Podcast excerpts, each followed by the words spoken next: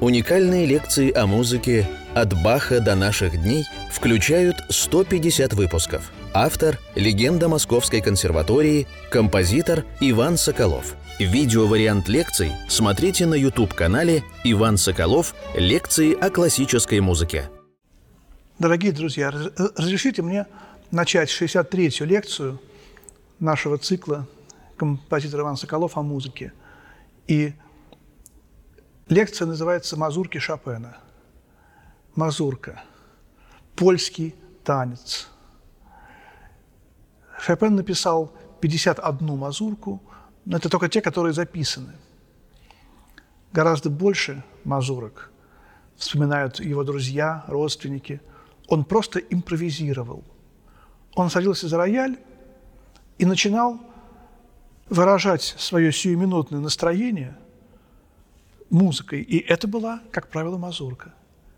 Или он рисовал портрет того, кто сидит в гостиной, опять же, с помощью мазурки. И этот человек тут же узнавал себя и начинал либо смеяться, либо очень сердиться. Вот такие были моменты. Э, об этом пишет Лист в замечательной книге э, о Шопене, которая так и называется «Шопен». Книга эта переведена с, с какого она переведена, на русский в 50-е годы, и, по-моему, Лист ее наговаривал. Вот э, история создания этой книги довольно таинственна, потому что она представляет собой какой-то невероятный э, литературный монолог. Видно, что это разговорный стиль, но, возможно, все-таки он ее писал. Книга гениальная. Хотя она как бы устарела, но такие книги не, не могут устареть. Они такие книги, чем больше проходит время, тем они новее, новее, актуальнее, актуальнее. Так же, как не устаревает музыка Шопена или Листа. И вот в этой книге Шопен, Лист рассказывает о том, что некоторые мазурки Шопена – это любовные записки. Тайно переданные на балу возлюбленной девушке, так, чтобы никто не заметил.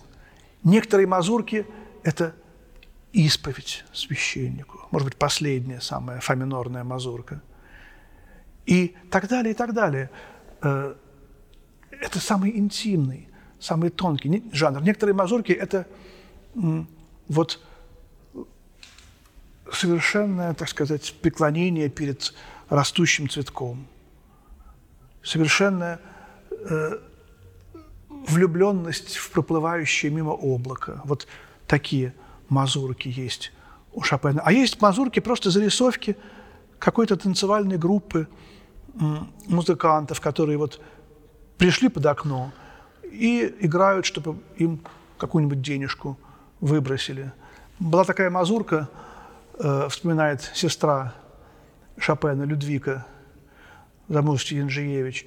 Э, была такая мазурка, которую э, все друзья Шопена называли «еврейчик» потому что приходил какой-то еврейский музыкант, видимо, скрипач, регулярно, и что-то играл, ему что-то давали, и вот этот облик этого скрипача Шопен э, воплотил в этой музыке.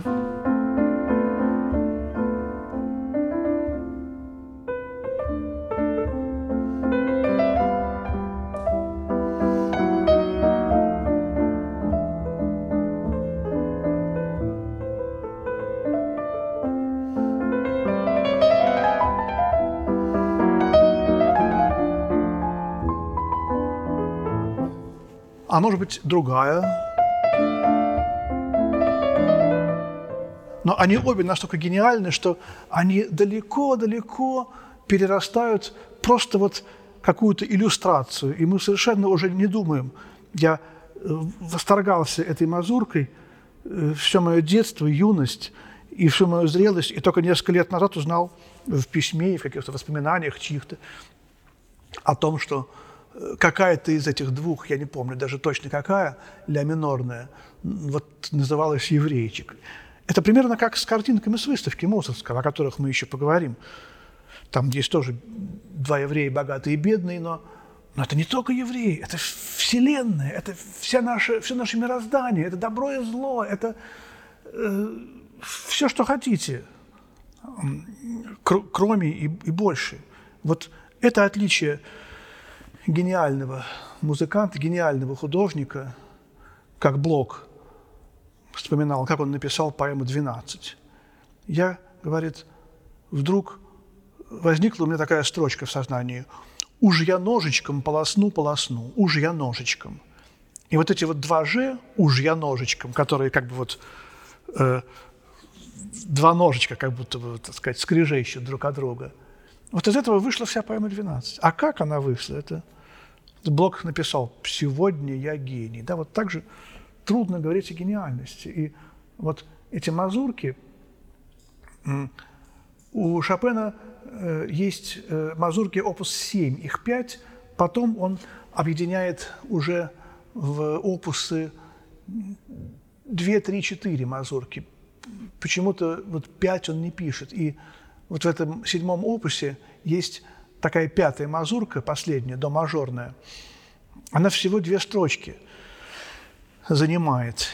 И как-то вот у меня был такой период, это был 88 год, э, я искал каких-то новых вселенных. Ну, конечно, человек всегда ищет новые вселенные, но э, вот мне было 28 лет, и Лев Николаевич Наумов попросил меня сыграть на конференции памяти великого музыковеда Виктора Абрамовича Цукермана. Вот. И который являлся невероятным исследователем творчества Шопена, написал книгу о фантазии Шопена, целую книгу об одном сочинении.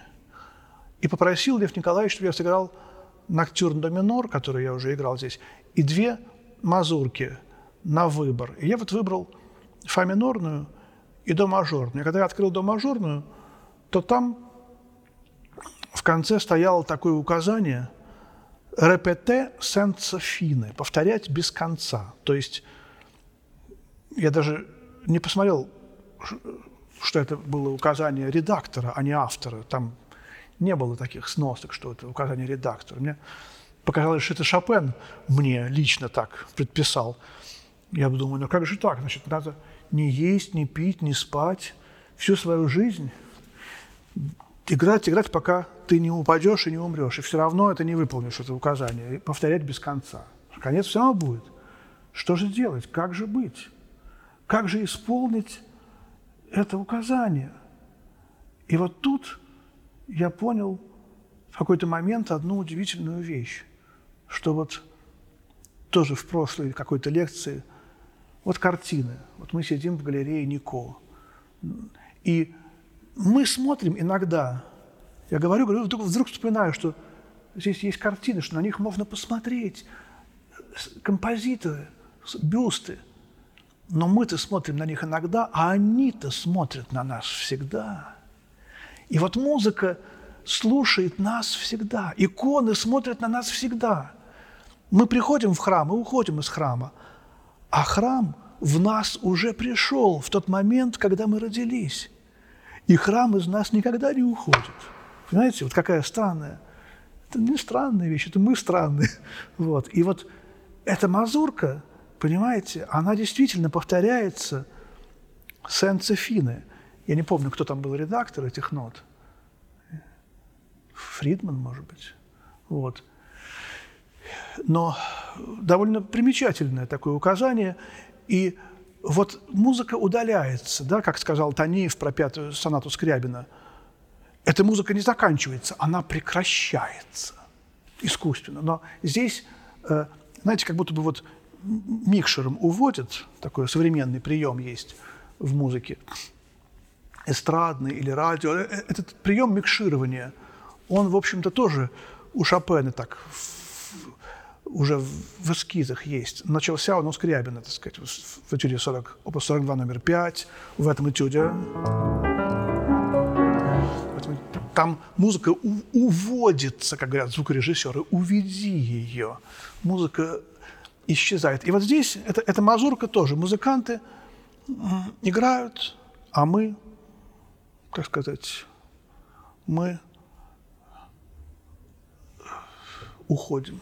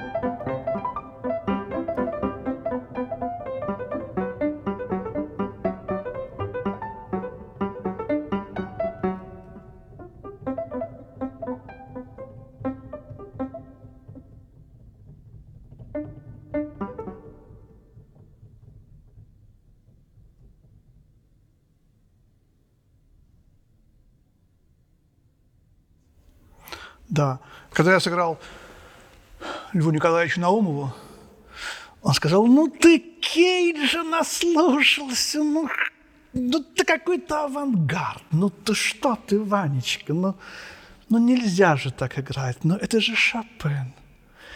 И я внутренне понимал, что он был прав. Но вот я искал новых вселенных. И вот это вот указание, оно как-то вот... Вот, конечно, я так играю не всегда в концертах, иногда играю так, иногда... Я говорю, а как надо играть, Лев Николаевич? Ну, повторить два раза. Или три. Вот. Две эти строчки. Вот. И, конечно, это загадка. Как вообще нужно играть? А нужно ли играть как-нибудь? И поэтому можно и так, и так. я тоже играю и так, и так. И в зависимости от того, как, какое настроение. Это, это тайна, загадка, и об этом тоже можно отдельно говорить. О вопросах пианизма. Не, тем более Шопен – это поэт именно фортепиано. Тут, конечно, Шопен, наверное, бы, я не знаю, как он воспринял бы, наверное, бы сказал, с ума сошел товарищ. Слово «товарищ» он не знал. вот.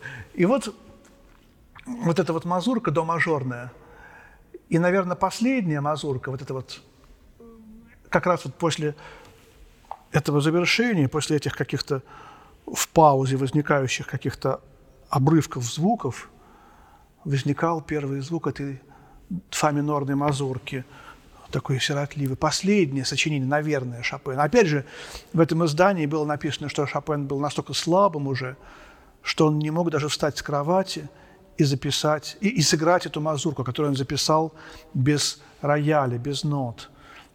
И потом только я узнал, что это легенда, что вряд ли все-таки это был. Ну, кто-нибудь, может, ему все-таки сыграл бы, даже если не он сам. А может быть, ему могли бы поднести к роялю. Вот. И, в общем-то, не так это все и важно уже. Э, и этот фа минор, посмотрите, фа минор, шопеновская тональность. Мы говорили в прошлой лекции, что до диез минор – такая тональность ноктюрнов, опус 27, тональность до диез минорного вальса, многих сочинений, третье скерцы и этюды и так далее. Но фа минор, Фредерик, F, тональность четвертой баллады. И вот это последняя мазурка.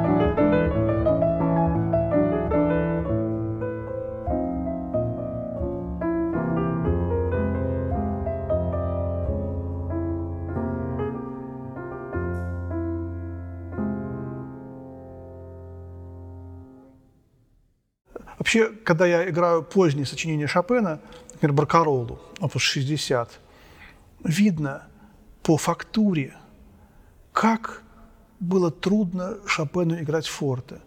Известно, что он играл в концертах так тихо, что даже почти никто ничего не слышал в последних рядах. Но это было гени... абсолютно гениально, неподражаемые э, тонкости.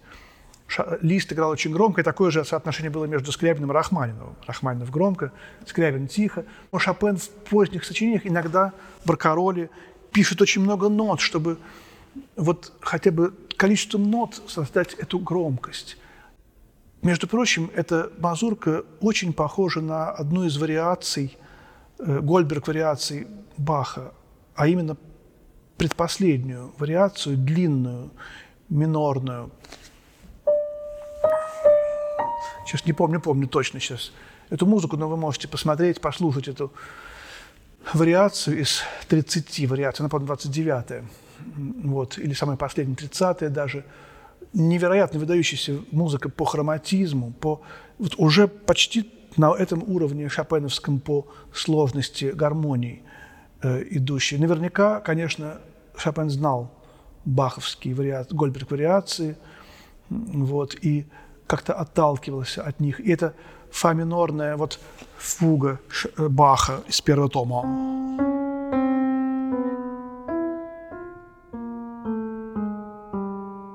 Вот эти э, ноты, именно здесь есть и си, и до, и си бекар, и фа.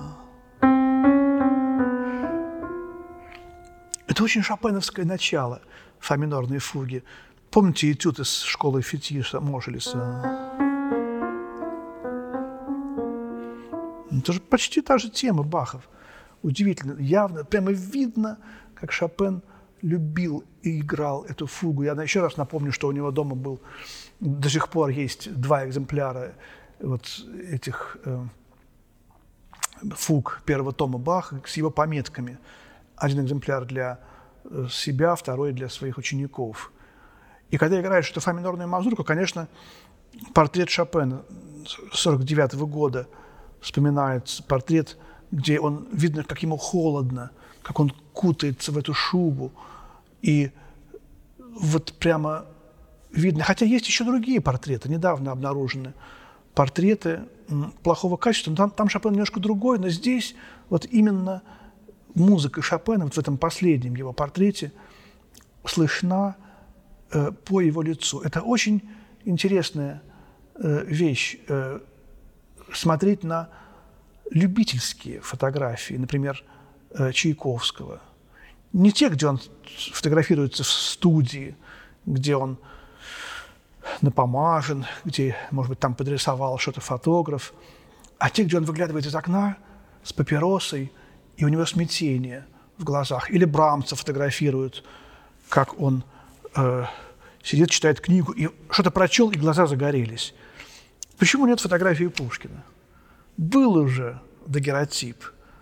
Жалко, что никто не догадался. Вот эти сочинения, они являются фотографиями, но не тела, а души. И вот в этих фотографиях телесных мы видим душу сочинений Шопена, душ сочинений их авторов. И вот еще несколько мазурок, например, фа мажорная, где как раз мы видим эту э, народную стихию играющую.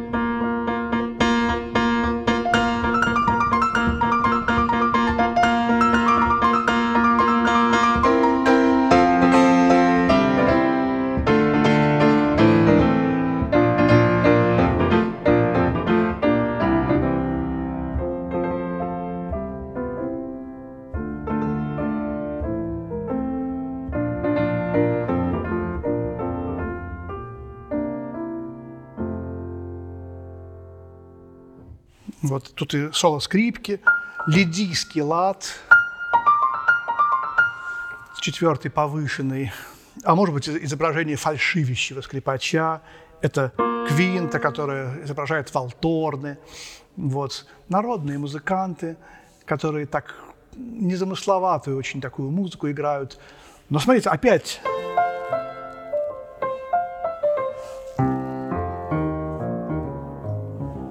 очень просто, упрощенно, но опять какой-то тень фантазии Шопена возникает здесь. И опять фа и до, Фредерик Шопен. Вот он тоже мог быть и таким Шопен. Или ля минорная мазурка, как тень.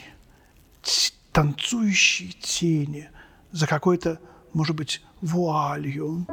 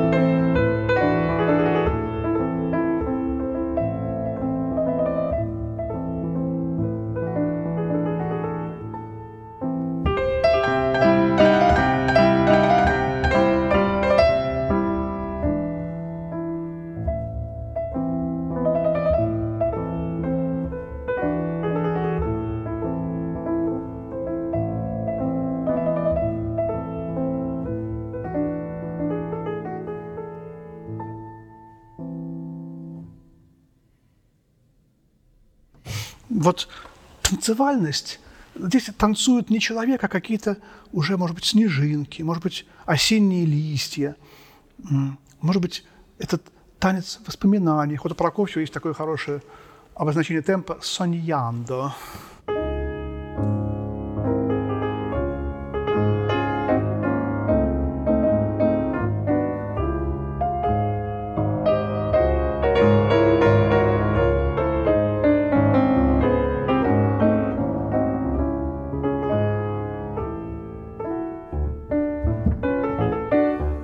Часть восьмой сонаты, вот эта саньянда для меня в этой мазурке тоже, безусловно, присутствует. И, собственно, чем отличается мазурка от вальса?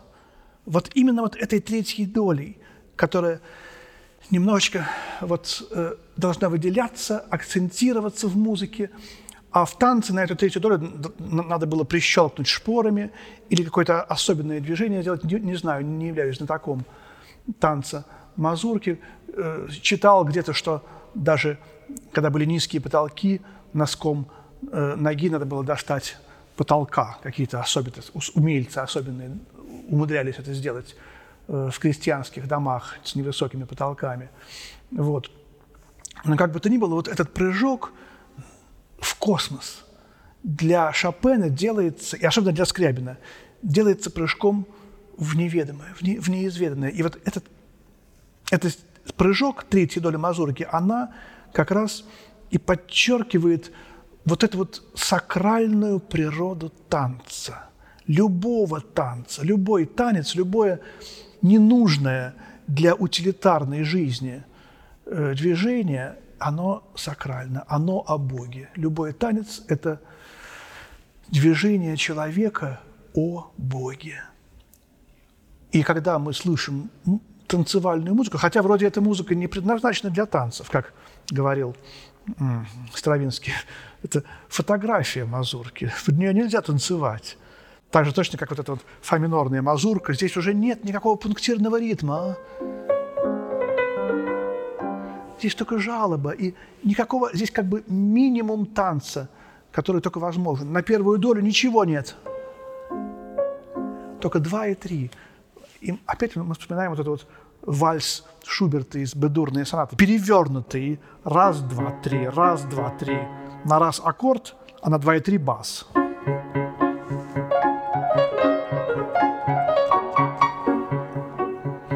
Вот. Так же точно и здесь. Раз, два, три, раз, два, три.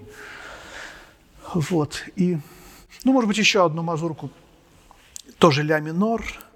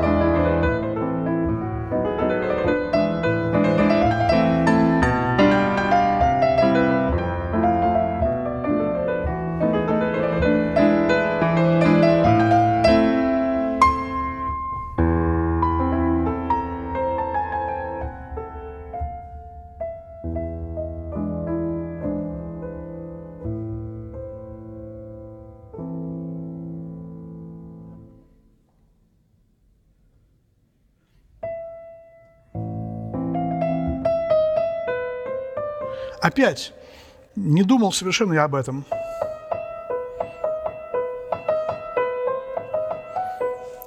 Почти в каждую мазурку Шопен вставляет эту мистическую интонацию. Секунда плюс кварта.